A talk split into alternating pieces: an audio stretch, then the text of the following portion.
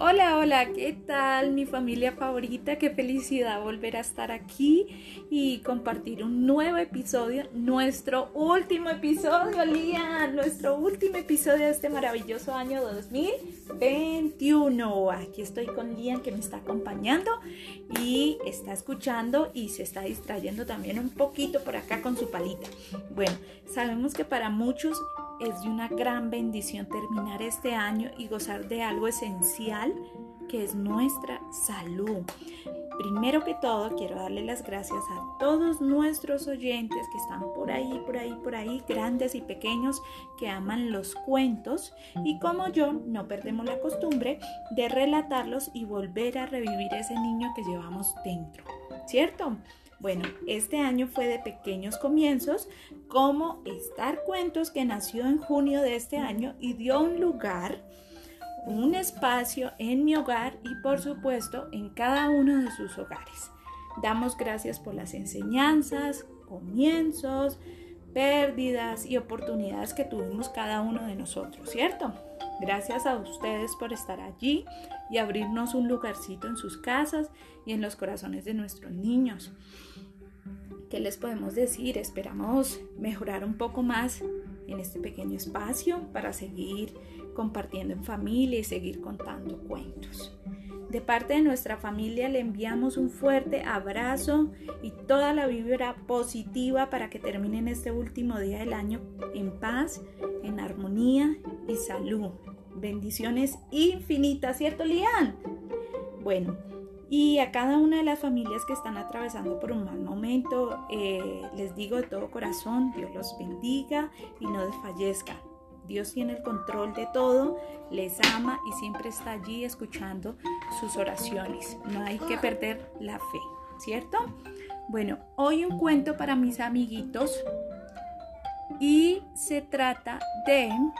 Pam, pam, pam, pam, pam se trata de El perro y el pedazo de carne. ¿Cómo se llama nuestro cuento, Lian? El perro y el pedazo de carne. ¿Cierto, Lian? Ok. Dice lo siguiente. Había un perro que llevaba un pedazo de carne en el hocico y al atravesar un río vio en este el reflejo de la carne y le pareció más grande del que llevaba por lo que decidió tomarlo. En ese momento se le cayó el pedazo de carne que llevaba en el hocico y la corriente del río se lo llevó. Claro que sí. Entonces el perro se lamentó porque se había quedado sin uno y sin el otro. ¿Qué te imaginas eso? ¿Ah? Él iba bien con su carne, el perro, pero vio el reflejo en el agua y le pareció más grande. ¿Y qué pasó? Soltó el pedazo de carne, ¿cierto, Lian? ¿Y qué pasó? Ya se quedó sin carne.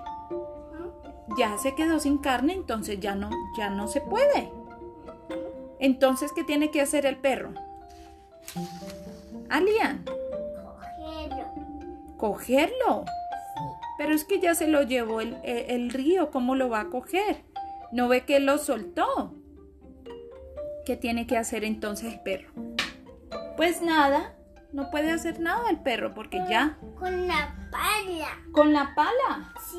Pero es que el perro no, el perro no puede con las patas agarrarlo. ¿Qué piensan ustedes, amiguitos? ¿Cierto que debió mejor eh, seguir su camino y no distraerse? ¿Qué piensan ustedes allá en casita? ¿Qué piensan ustedes, niños?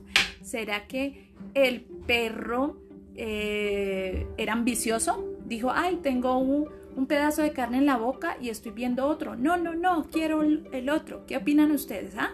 Mm, creo que debió haberlo pensado mejor. Sí. ¿Cierto, mi amor? Aquí dice, dice algo y, es algo que, dice la, enseñanza como tal de este cortico cuento porque más que cuento fue algo como... Algo como para darnos una enseñanza, ¿no? De algo que podría suceder en, la cotidianidad, en nuestros hogares o independientemente de lo que estemos haciendo, lo podemos aplicar también. Y dice, disfruta de lo que tienes, no te muestres inconforme. Mm, ahí podemos ver el claro ejemplo de que el perro tal vez no estaba conforme con su pedazo de carne y, y, dijo, no, ese se ve mucho más grande, yo quiero ese, ese, ese grande, ¿cierto? Entonces a nuestros niños les podemos enseñar a Liam, por ejemplo, cuando eh, a los niños no hay que acostumbrarlos a, a, grandes regalos y que todo lo que ellos pidan pues se les da, ¿no? Sino que así sea una carta, una flor, detalles manuales, eh, enseñemos a los niños que, que expresar amor no necesariamente tienen que ser regalos, lo que ellos estén pidiendo, estén anhelando, sino también dedicarles regalo es bailar con ellos, cantar con ellos, reír, jugar, hacer actividades. Todo eso, créame que es, hace más que un regalo, ¿cierto? Bueno, mis queridos oyentes, espero que les haya gustado a mis chiquititos. Ustedes saben que yo les debía este último episodio y pues aquí estoy aunque no sea jueves. Les cuento que he tenido que convertirme en pulpo y hacer mil cosas.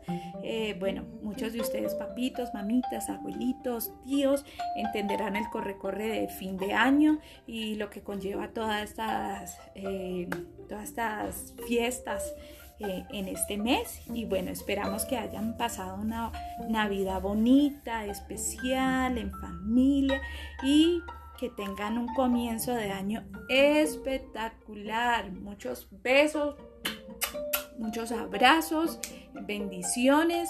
Eh, esperamos que todo, todo salga muy bien y que este año venga recargado de muchas bendiciones, de cosas bonitas, que venga mucha recuperación para personitas que están en hospitales, que están enfermitas, que a todos los niños que están de pronto desamparados, a los niños que están que no están con sus familias, que, que Dios mande sus angelitos a, a, a guardarlos. Me pongo un poco emotiva con, con esto, pero sí, sí, la verdad es que hay que estar agradecidos por lo que tenemos y, y sacarle lo positivo a todo a lo grande, a lo pequeño y si tenemos alguna dificultad dificultad, perdón, aprovechar esa oportunidad porque tal vez esa dificultad, esa crisis por la que estamos atravesando nos quiere enseñar algo. Entonces, un beso gigante y feliz año les deseamos de aquí en la casa estar. Cuentos. Un beso. Bye bye. Oye.